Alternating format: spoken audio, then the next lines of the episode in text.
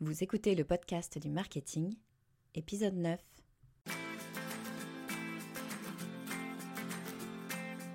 Bonjour et bienvenue.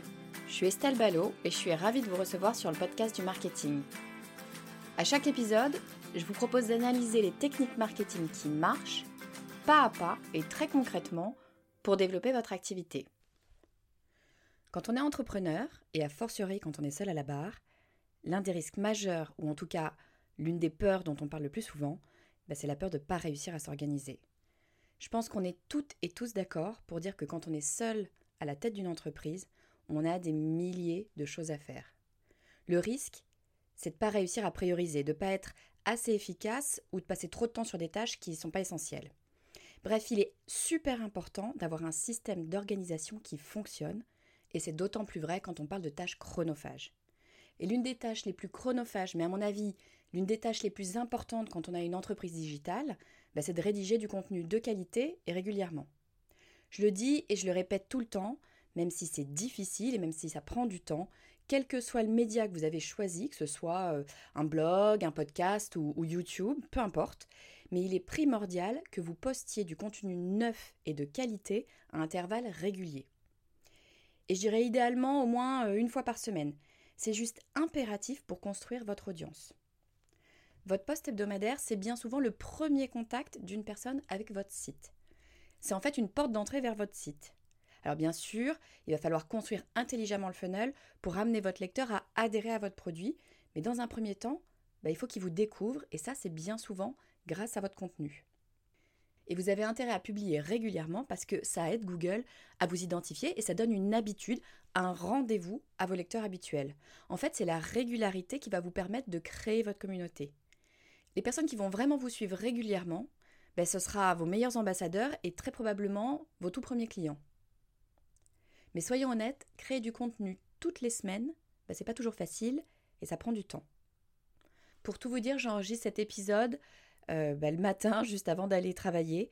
Euh, j'ai pris un peu de retard sur mon planning, et, mais bon, je me suis engagée à publier toutes les semaines, donc pas le choix. Je trouve un créneau en plus dans mon agenda pour m'y tenir. Donc ce matin, je me suis levée un petit peu plus tôt. Je partirai un tout petit peu plus tard au travail, mais voilà, je trouve mon créneau pour pouvoir enregistrer cet épisode. Franchement, c'est pas toujours drôle, euh, je vais pas vous le cacher, mais c'est un engagement qui crée le fondement de mon activité. Et vraiment, je vous invite à prendre ce même engagement et surtout à vous y tenir et à publier à la même fréquence quoi qu'il arrive. Et pour faire ça, ben, on a besoin d'un calendrier éditorial. Bon, mais prendre un engagement, c'est bien beau, mais on sait bien comment ça se passe. Il y a un imprévu, euh, une urgence au boulot, puis hop, pas besoin de grand-chose, on déroge à la règle. Donc pour tenir cet engagement sur le long terme, il faut le planifier. D'une part, ça motive parce que vous savez où vous allez et ce que vous avez à faire. Et puis lorsque vous dérapez, comme moi ce matin, ben, ça vous permet de revenir très très vite dans le droit chemin. Dernier point et pas des moindres, ça vous permet d'éviter le fameux syndrome de la page blanche. Vous savez, c'est quand on se retrouve devant son ordinateur et que franchement on est en train de se demander mais de quoi je vais bien pouvoir parler aujourd'hui? Donc oui, on a besoin de planifier et notamment de prévoir un calendrier éditorial. Et c'est exactement ce qu'on va faire dans cet épisode. On va planifier à l'avance nos articles et prévoir les créneaux horaires nécessaires pour les construire et puis pour les mettre en place. Ce que je vous propose aujourd'hui, c'est de créer un calendrier éditorial sur trois mois avec l'ensemble des sujets que vous allez aborder. Ces trois mois planifiant d'une fois pour qu'après vous ayez l'esprit tranquille et que vous sachiez exactement ce que vous avez à faire et quand. Donc pour être clair, à la fin de cet épisode, vous aurez trois choses en tête. Un plan infaillible pour créer du contenu de qualité, mes quatre méthodes préférées pour choisir des sujets qui attireront immédiatement votre client idéal, et un modèle de calendrier qui est prêt à remplir. Donc commençons par le commencement. Qu'est-ce que c'est un calendrier éditorial? Donc un calendrier éditorial, c'est la liste des sujets que vous allez aborder sur les prochaines semaines ou sur les prochains mois. Mon calendrier éditorial à moi, il est un peu plus précis que ça. Alors bien sûr, il contient les prochains thèmes que je souhaite aborder pour le podcast, mais en plus, il détaille les plages horaires que je dédie dans la semaine à la création du contenu, une liste de marronniers, et un planning éditorial type pour les réseaux sociaux, c'est-à-dire le nombre de posts euh, sur Facebook, sur Instagram ou peu importe, euh, que je vais mettre par semaine, mais également le type de post. Donc par exemple, si je souhaite poster, euh, mettons, quatre fois par semaine, eh je vais essayer de créer une routine pour me faciliter la création de ces posts. Par exemple, à chaque fois, le premier post, bah, ça va être celui de l'annonce d'un nouvel épisode. Le second va mettre en avant un thème particulier qui est détaillé dans l'épisode. Le troisième post il va vous présenter le cadeau bonus. Et le quatrième sera un teasing sur l'épisode suivant. Donc organiser les posts de cette façon, mais ça permet de trouver plus facilement des idées. Donc je vous ai fait une copie de ma trame de calendrier éditorial. C'est littéralement le document Excel que j'utilise pour prévoir mon contenu, euh, aussi bien pour le podcast que pour les réseaux sociaux. Et à vrai dire, en fait, c'est un schéma que j'utilise pour planifier à peu près tous mes projets professionnels. Donc pour le télécharger et vous l'approprier, bah, comme d'habitude, il vous suffit d'aller sur le podcast du marketing.com slash cadeau 9. Donc avant que vous téléchargiez le calendrier, laissez-moi quand même vous expliquer comment vous allez faire pour éviter de laisser ce calendrier désespérément vide. Aujourd'hui, l'idée c'est de partager avec vous ma technique de génération d'idées de contenu. L'idée c'est que vous puissiez avoir les sujets de vos prochains posts pour les trois prochains mois et ce en une seule fois. Donc vous n'aurez plus à vous soucier de la page blanche, mais bon, il faudra quand même rédiger le contenu, faut pas rêver, il y a quand même du boulot. Et pour faire ça, ben, il va falloir vous dégager du temps. Alors dans un premier temps, je vous conseille de vous dégager une heure et de bloquer cette heure vraiment littéralement dans votre agenda. Mais attention, c'est pas une heure juste après le déjeuner où vous êtes en train de digérer ou juste avant un coup de fil important que vous aurez envie de préparer. Non, il va vous falloir une heure pleine et complète où votre esprit est totalement engagé sur la génération d'idées de contenu.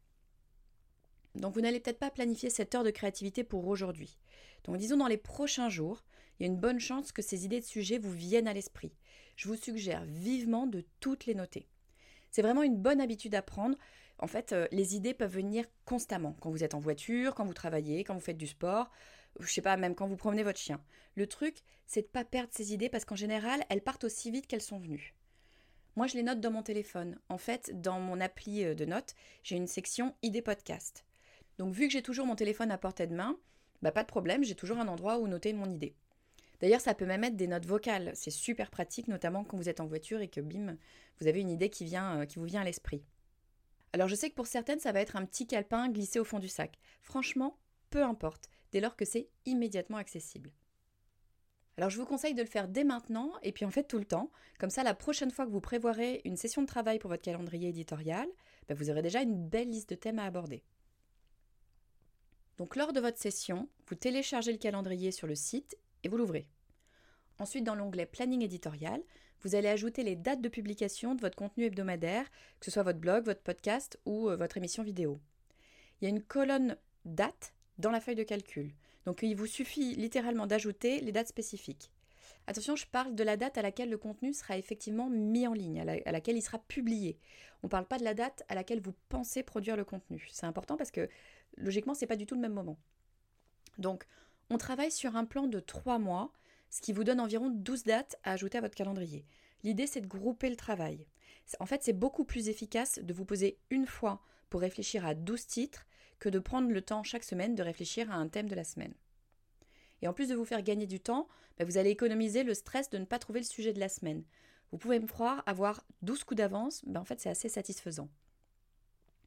Donc vous êtes maintenant prête à choisir les sujets de contenu et à les ajouter à votre calendrier de contenu. Je vais vous donner mes quatre façons préférées de générer des idées de sujets pour compléter votre calendrier. Si vous avez évidemment déjà vos propres techniques, c'est parfait, utilisez-les, peu importe le moyen. L'objectif, bah, c'est de trouver des idées. Donc à chaque fois, je vais vous donner un temps limité pour chacune des quatre méthodes. L'idée, c'est d'éviter de tomber dans un puits sans fond dont on sort jamais.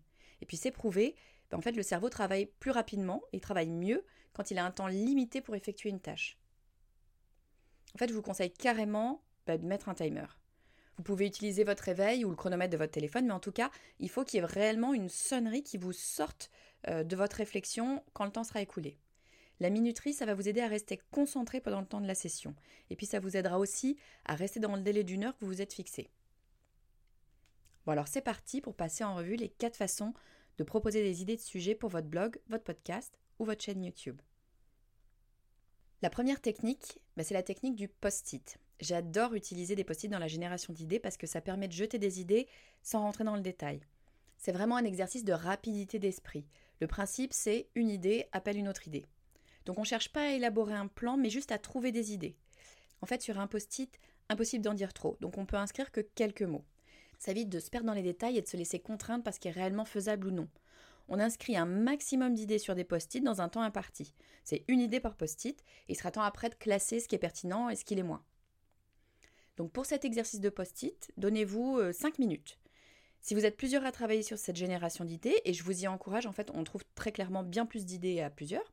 Donc si vous êtes plusieurs, il vous faudra prévoir un bloc de post-it par personne. L'objectif, ça va être de penser à votre client idéal et de vous demander quels sont les sujets qui l'intéressent. Qu'est-ce qu'il veut, de quoi est-ce qu'il a besoin, et qu'est-ce que vous pouvez lui offrir. Où est-ce qu'il en est dans son parcours de consommateur, quel est son problème, comment est-ce que vous pouvez l'aider à avancer et quel contenu pourrait l'aider? Il s'agit d'un exercice d'écriture rapide et fluide. Vous écrivez des mots, des phrases ou des questions qu'on pourrait vous poser. Si vous avez déjà des clients très bien, essayez de penser aux questions qu'ils vous posent. Peut-être qu'ils vous contactent par email ou peut-être même que vous en rencontrez certains dans la vie réelle, je sais pas, lors d'un événement par exemple. Peut-être aussi que vous organisez des Facebook Live et que vous répondez ensuite aux questions. Donc, utilisez ce que vous savez de votre client idéal pour identifier des thèmes d'intérêt pour lui. Donc, chaque personne note ses idées pendant 5 minutes sans échanger avec les autres si vous êtes plusieurs. À la fin des 5 minutes, chacun vient coller ses post-it sur le mur. Donc idéalement, on va essayer de classer les idées par thème. Certaines idées seront identiques ou se recouperont pour former un thème plus large ou même une suite d'épisodes. Et puis certains post-it seront totalement à côté de la plaque. Franchement, peu importe, parce que cette idée qui ne nous intéresse pas, eh ben, elle va peut-être nous faire penser à une autre idée super intéressante ou peut-être qu'en la voyant sur le mur, une autre personne va trouver une nouvelle idée. Donc toutes les idées sont intéressantes, même les plus farfelues, à vous ensuite de faire le tri sur ce que vous voulez ou non utiliser. Dans cet exercice, on ne recherche pas la perfection. C'est un très bon moyen de commencer votre session de créativité parce qu'en plus de vous permettre de générer déjà beaucoup d'idées, il va aussi vous servir de purge. Le but du post-it, et ça vaut pour à peu près toutes les sessions de créativité, c'est qu'on ne se met aucune contrainte, aucun jugement. On ne cherche pas à contrôler les idées, on les laisse venir à nous librement. On se fiche que ce soit possible ou impossible, cohérent ou incohérent. Ça n'a aucune importance. Le fait de se défouler comme ça pendant ne serait-ce que 5 minutes, ben ça permet à votre esprit de s'ouvrir au champ des possibles et de se libérer des contraintes pour le reste de la session de créativité. Donc pour faire simple, vous vous autorisez à avoir de mauvaises idées. Si ça se trouve, ces 5 minutes vont vous permettre de trouver vos 12 thèmes. Moi en général c'est le cas. Si c'est le cas, vous n'avez pas besoin des trois prochaines méthodes dans l'immédiat. Je vous les donne quand même au cas où vous vouliez pousser un peu plus loin.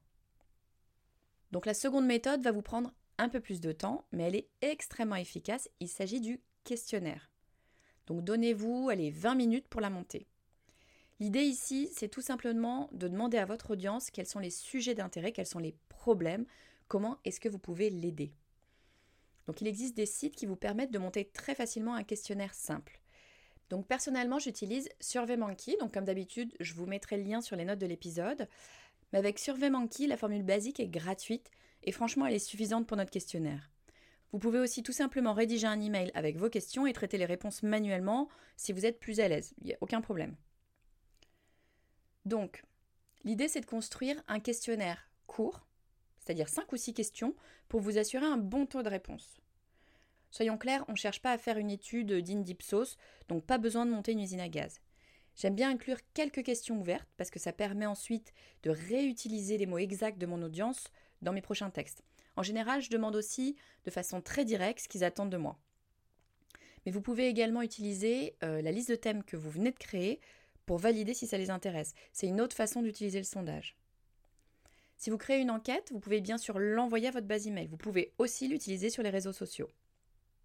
La troisième méthode consiste à remplir ce qu'on appelle un marronnier. Donc vous pouvez partir sur 15 minutes de travail. Un marronnier, c'est un calendrier des événements récurrents d'année en année. D'ailleurs, vous trouverez un onglet marronnier dans le calendrier éditorial que je vous ai laissé sur le site.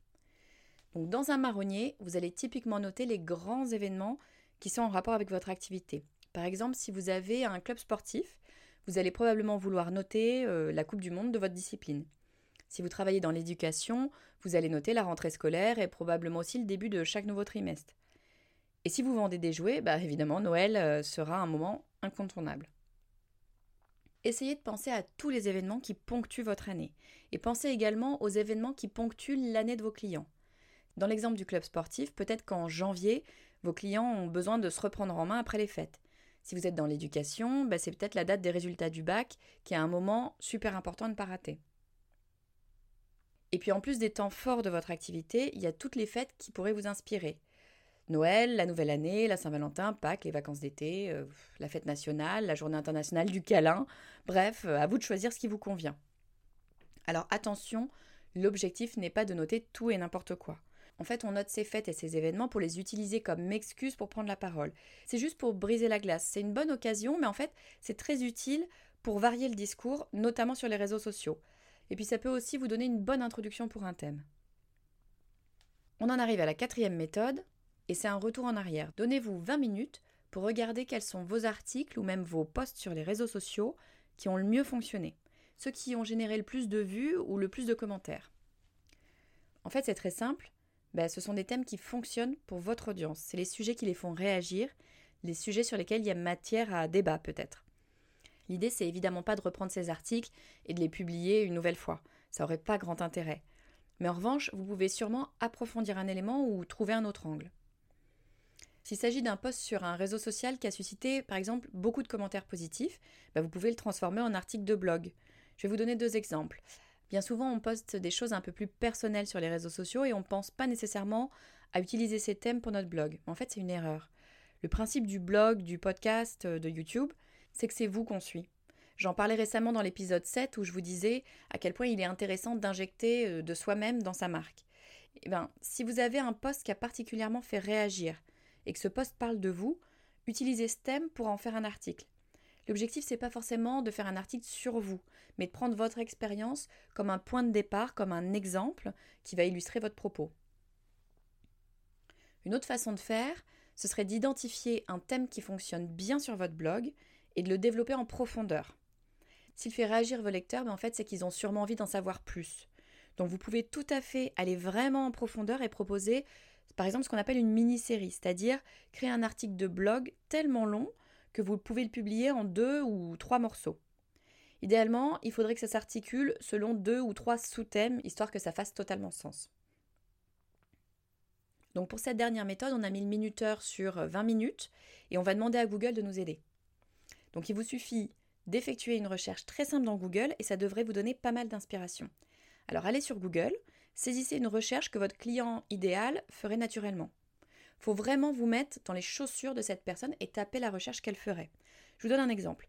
Euh, comment apprendre l'espagnol en ligne Tapez ça dans Google et jetez un coup d'œil aux principaux résultats de recherche. Google les a répertoriés dans l'ordre des recherches les plus consultées afin que vous sachiez qu'il s'agit des sujets les plus populaires.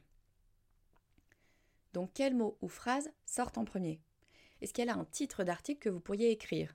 Ou du moins quelque chose de similaire, mais, unique, hein, bien sûr. Donc faites défiler un peu et là vous tombez sur la zone recherche associée, c'est en bas de la page. Et là vous allez trouver des choses du type comment apprendre rapidement l'espagnol et gratuitement. Comment puis-je apprendre l'espagnol seul? Euh, quel est le moyen le plus simple d'apprendre l'espagnol? Quel est le meilleur programme d'espagnol en ligne? Enfin, vous voyez la logique et puis surtout, vous voyez comment les sujets petit à petit vont se multiplier. Donc, on peut rentrer ces recherches associées dans la barre de recherche de Google à nouveau et puis on recommence l'opération. Et notez les idées de sujets parce que Google va vous en proposer des tonnes. Donc voilà en résumé mes quatre façons préférées de proposer des idées de sujets pour remplir votre calendrier éditorial pour trois mois.